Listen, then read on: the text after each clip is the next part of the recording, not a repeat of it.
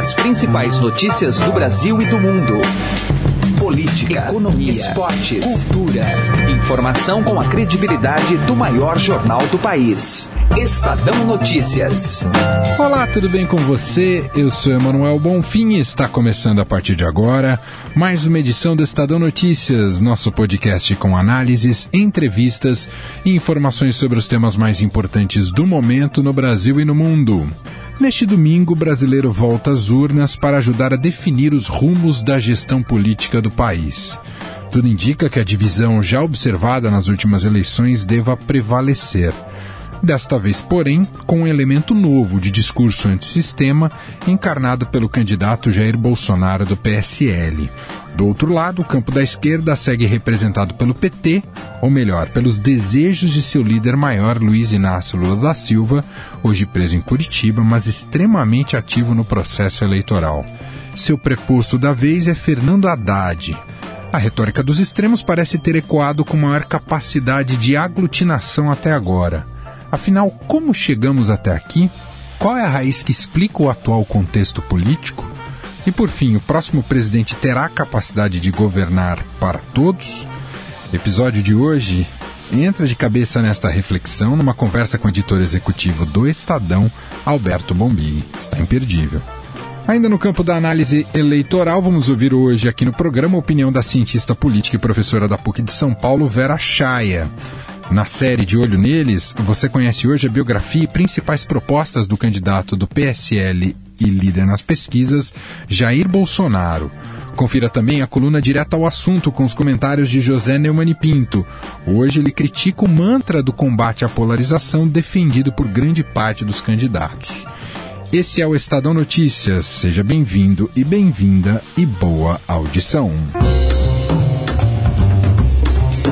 Eleições 2018. O nosso bate-papo hoje é com o editor executivo do Estadão, Alberto Bombig, bastante experiente em cobertura de eleições. Então é muito importante tê-lo aqui no episódio de hoje do programa para a gente olhar para esse domingo, o que, que ele significa e para onde está caminhando o Brasil. Tudo bem, Bombig? Seja bem-vindo. Tudo bem, obrigado. Se eu te faço essa pergunta, eu sei que ela é uma pergunta complexa. Para onde essas eleições, eleições estão rumando o Brasil para onde no campo presidencial, hein, Bombi? Essa é a famosa pergunta de um milhão de dólares, né? Quem souber responder. Ainda mais com essas oscilações de mercado de bolsa, quem souber responder ganha muito dinheiro mesmo. Ganha muito dinheiro, efetivamente. Não, é, Basicamente, o jornalismo também se compõe entre você responder algumas questões, duas questões, né? É como chegamos até aqui e para onde vamos, né? Então, nessa, nessa reta finalíssima, a gente talvez consiga responder com mais facilidade como chegamos até aqui. Ainda que também não seja fácil, né? É, a história recente do Brasil é muito complexa, ela tem uma, uma, profusão de narrativas, de ponto de vista, uma coisa muito do mosaico. Então também não é fácil responder como chegamos até aqui. Portanto, se não é fácil responder como chegamos até aqui, o para onde vamos é, também é muito difícil, né? Bem mais difícil. Mas já há algumas pistas, né? Começando pelo como chegamos até aqui, a eleição está deixando muito claro que ela é, é o, a cereja do bolo, a quinta essência, vamos dizer assim, do que começou lá em 2013. Não é nem a eleição de 14, né? Começou em 13, com os, uh, aqueles manifestos de, de junho e julho, as pessoas nas ruas, uma crescente politização dos brasileiros que já apareceu um pouco nas eleições de 14 e posteriormente no impeachment da ex-presidente Dilma Rousseff. É, então, se você pegar o cenário atual, entre é, a, a, eleição muito dividida no, nos dois pontos do espectro eleitoral, né, a esquerda Fernando Haddad, a direita Jair Bolsonaro, com o centro desesperado tentando ter alguma chance nessa hora que a bola está na marca do pênalti, na reta finalíssima, como eu disse. Então, ela é fruto desse país dividido e ela projeta também um país dividido para quando as urnas foram, forem apuradas, né? Então, eu acho que o Brasil vai continuar ou pelo menos dá sinais que continuará com uma forte é, divisão entre dois grupos, né? É, que hoje estão alinhados em torno dessas duas candidaturas. Né? Um projeto de Estado e de país é, mais à esquerda, com muita coisa ali do, do dos governos petistas anteriores, e um outro projeto que se está se mostrando ou se propondo muito liberal na economia e muito conservador nos costumes. Bom, Big, é natural que num processo eleitoral haja divisão, né, pela questão da, da, da escolha e das identificações. Mas 1 de janeiro de 2019 se governa para todos no país. Você vê nesses líderes, nas pesquisas, condições de fazer essa conversão? É, é, difícil a gente ver isso, né? Mas é possível. A política é construída de gestos também, né? A política é muito retórica, é muito gesto. É, eu estava conversando recentemente, essa semana, com um importante político é, que estava ao lado da Dilma na eleição de 2014, ele disse, ele contava uma história seguinte: olha, assim que as urnas foram abertas em 2014 e que a Dilma venceu, é, alguns conselheiros disseram precisa de um gesto de união do país e outros, ele diz que dentre esses outros estava o, o marqueteiro João Santana dizendo não, não, não tem gesto de união não.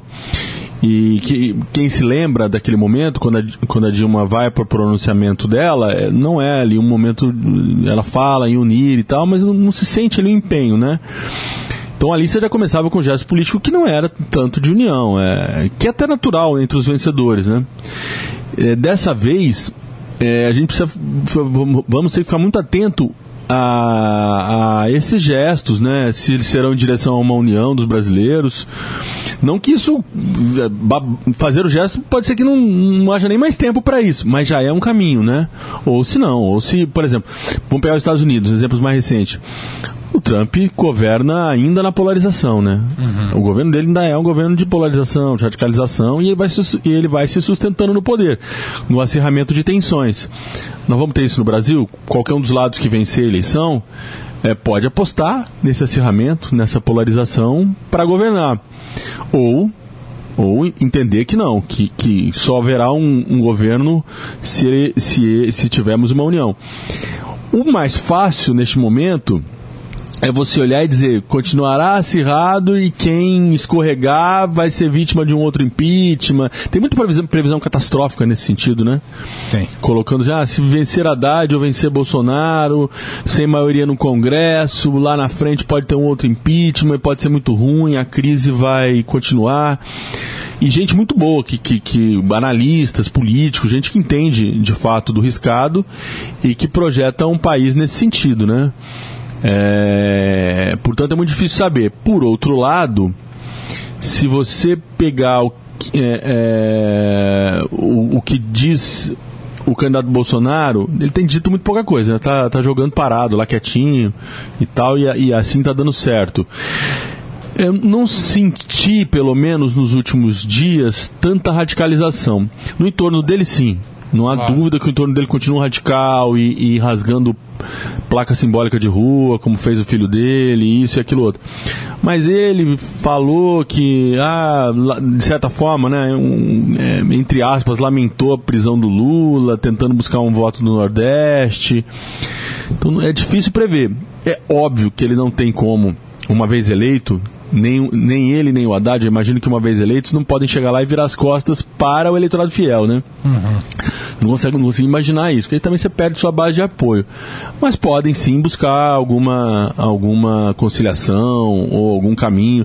Vai ter um eleitorado que as pesquisas estão mostrando que ele está órfão, né? Assim, se você somar o que as pesquisas vêm trazendo de votos para Ciro, Marina, Alckmin, Meirelles, Amoedo, Álvaro Dias, Álvaro Dias, bem lembrado, é, tudo somado é significativo. Você tem uma terceira via, que em 2010 foi encarnada pela Marina, em 2014 também, agora, agora é uma. Dispersou, né? é, tá tudo disperso, mas assim, o que, que, que, esse eleitorado vai fazer? Ele está se sentindo meio órfão, né? Ele, ele não se identifica nem com, com o Bolsonaro e nem com Haddad.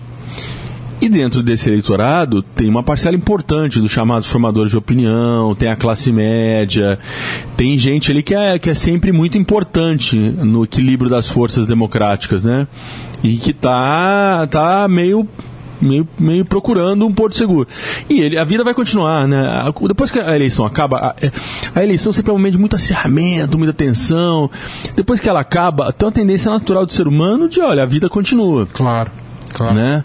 Mesmo aquele que se apaixonou local, louca, loucamente por alguém na eleição, ele tende a depois que as urnas foram abertas, comemora ou se entristece ou não sei o quê, mas ele tem uma vida para tocar. Então ele tem preocupação do reajuste do colégio do filho, o reajuste dos alimentos, é, e, e aí sim como é... Ou ir atrás de emprego. Exatamente, né? Você, você tocou num ponto importantíssimo, né? Então todo mundo dá, um, dá, dá aquela parada, né? E as coisas começam a se, a se, se, se reajeitarem. É natural que isso aconteça. Né? Portanto, eu imagino que assim, é, é muito difícil. E tem mais uma coisa, assim, você fala, quando você estava é, que gentilmente me apresentando, você disse ah, que cobriu muitas eleições e tal. e de fato, assim, a gente que, que trabalha muito tempo é, acompanhando, estudo, analisando estudo, a eleição é a hora da bravata, né? Ah o cara fala, às vezes, o que ele não pensa. Às vezes não, muitas vezes, quase sempre o que ele não pensa para ganhar um voto, para ganhar uma eleição, né? Se eu não me engano, eu não lembro que. Eu não vou citar nomes porque eu posso cometer uma injustiça, mas apareceu um áudio aí nessa época da Lava Jato de alguém dizendo, não, não, não tem que fazer o diabo para ganhar. A gente faz um diabo para ganhar uma eleição. É, a gente viu que foi 2014, né? Exatamente. Então também tem isso, né? Assim, é, uma coisa é vencer, a outra coisa é governar. Então, eh, analisamos do ponto de vista é, da campanha, da retórica, da simbologia. Do ponto de vista da, do que se convencionou chamar de governabilidade, nós vamos precisar olhar muito bem qual o Congresso que segunda-feira estará eleito. É. Né? Isso é fundamental. Isso é fundamental para nós sabermos como será o Brasil do, do, dos próximos anos. Muito bem. É Alberto Bombig, editor executivo do Estadão, participando aqui do nosso programa dessa sexta-feira. Domingo todo mundo vai às urnas. É muito legal ter esse olhar um pouquinho para frente antes de encará-la. Obrigado, Exatamente. viu, Bombig? Obrigado pelo convite. Um eventual segundo turno entre Jair Bolsonaro e Fernando Haddad, como mostram as pesquisas, pode trazer mais dificuldades de articulação para o petista. A avaliação é da cientista política e professora da PUC de São Paulo, Vera Chaia. Ela afirma que o antipetismo é mais forte do que a rejeição a Bolsonaro, que já saiu na frente do adversário ao conquistar apoios ainda no primeiro turno. Acho que o segundo turno é outro momento, né? Como, como se fala, é outra eleição, são outras coligações que podem ser formadas. Agora, eh, no caso do, do Bolsonaro, acho que nós já estamos acompanhando a saída de alguns partidos, de algumas candidaturas, principalmente candidatura do PSDB, já uhum. no primeiro turno. Agora, a partir do momento que as pesquisas mostram um decréscimo né, na, da tendência do eleitorado no, no Alckmin. Agora, uh, em relação ao Haddad, ele vai ter que trabalhar muito. Por quê? Porque existe uma, uma, um antipetismo muito grande, tá? A identificação do Haddad com o Lula também, uh, se num primeiro momento foi importante, ele cresceu, uh, no momento de uma nova composição vai ter que uh, atuar de uma outra maneira. Eu acho que é difícil de você achar um ponto Uh, sabe, preciso de atuação do Fernando Haddad. A professora Vera Chaia também aponta razões para o crescimento de Bolsonaro no voto feminino, apesar das manifestações de mulheres contra o candidato. Não existe um comportamento da mulher. Não é porque é mulher que não pode ser conservadora, não pode assumir posturas de direita, uh, posturas contra a sua própria, a própria identidade. Né? Nós vemos, nós estamos acompanhando, acompanhando isso em determinadas votações. Não são todas as mulheres que apoiam o aborto, que apoiam uh, uma relação homofetiva que seriam mais uh, plausíveis né, no, no, na compreensão nossa da ação das mulheres. Eu acho que é difícil acompanhar essa mudança. Agora, tem um aspecto que eu acho que é, é interessante. Uh, por que, que houve esse crescimento? Primeiro, pela visibilidade que o candidato Jair Bolsonaro teve na, na, na, na imprensa, na televisão de modo geral. Né? Depois do atentado, uh, nós acompanhamos toda a trajetória dele, a, a, a, a doença dele, as, a operação que ele fez, enfim, a recuperação, e isso uh, gerou uma, uma identificação enquanto vítima né, com Bolsonaro. Vera prevê o aprofundamento da radicalização da sociedade caso se confirme um segundo turno entre Bolsonaro e Haddad. E ela também chama a atenção para as mudanças que esta eleição vem provocando até mesmo nos laços familiares. Acho que a tendência é radicalizar mais ainda a, a, a campanha, né? já que uh, nós estamos acompanhando o crescimento do candidato do PSL, Jair Bolsonaro, e uma período de estagnação da candidatura do Fernando Haddad do PT. Né? É, essas radicalizações estão acontecendo não só entre os candidatos, mas nas redes sociais, é, no WhatsApp, familiares. Né? Eu acho que isso marca essa, essa eleição. É uma questão uh, de posicionamento político e em detrimento de laços afetivos. Eu acho que isso, isso é que está marcando mais essa, essa essa campanha. É o ódio uh, e é uma uma radicalização das posições políticas. Ouvimos aqui no programa a cientista política e professora da PUC de São Paulo, Vera Chaya, numa entrevista conduzida pelo apresentador Raíssen Abac. Direto ao assunto, com José Neumann e Pinto.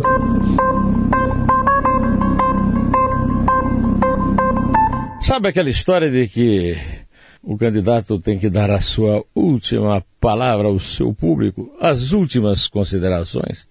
As últimas considerações de todos os candidatos que estão nas pesquisas eleitorais abaixo do Jair Bolsonaro, ou seja, todos os outros, tem sido um combate à polarização. Bom, a polarização, também conhecida graças ao Nelson Rodrigues em suas crônicas esportivas no Globo como Fla-Flu, né?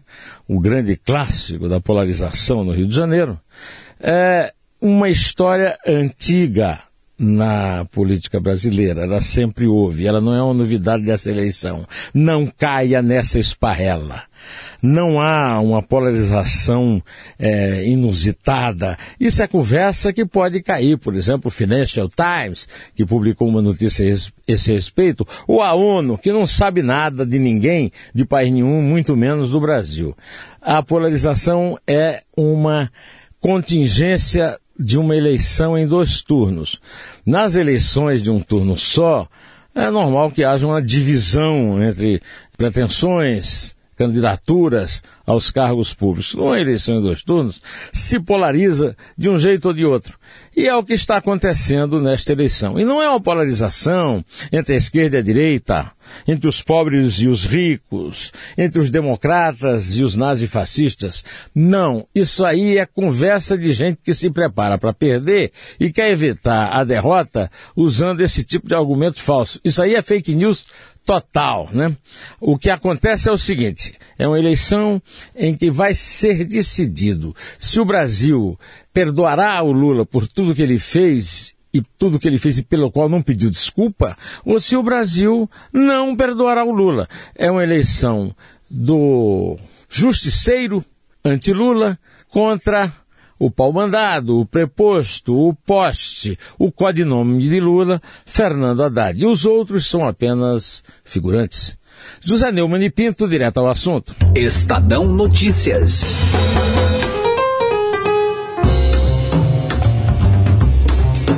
De olho neles, o perfil e as principais propostas dos candidatos. Estamos apresentando nesta semana o perfil e principais propostas dos candidatos mais bem colocados na corrida presidencial. Hoje conheça mais sobre Jair Bolsonaro. O destaque chega com Vitória Abel. Neste podcast contaremos um pouco sobre a vida e o plano de governo de Jair Bolsonaro.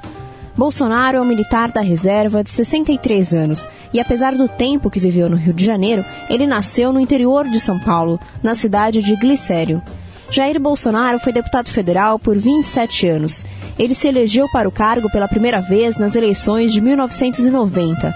Hoje, ele é filiado ao PSL, mas ao longo de sua carreira, Bolsonaro já passou por nove partidos diferentes. Enquanto esteve na Câmara dos Deputados, Bolsonaro tomou algumas posições que divergem do atual candidato liberal que quer ser, como o voto contra as tentativas de reforma da Previdência apresentadas.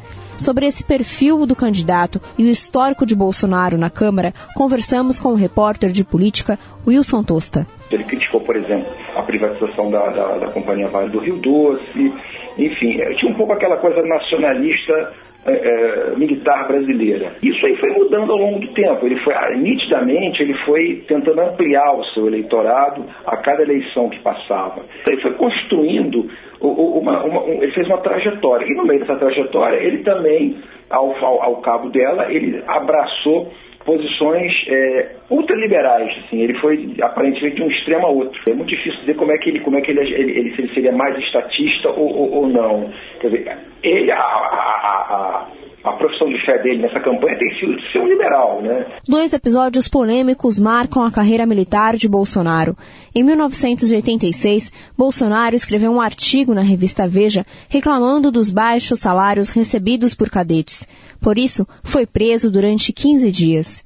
No ano seguinte, o candidato participou de um plano para explodir bombas de baixa potência em banheiros da Vila Militar em Resende.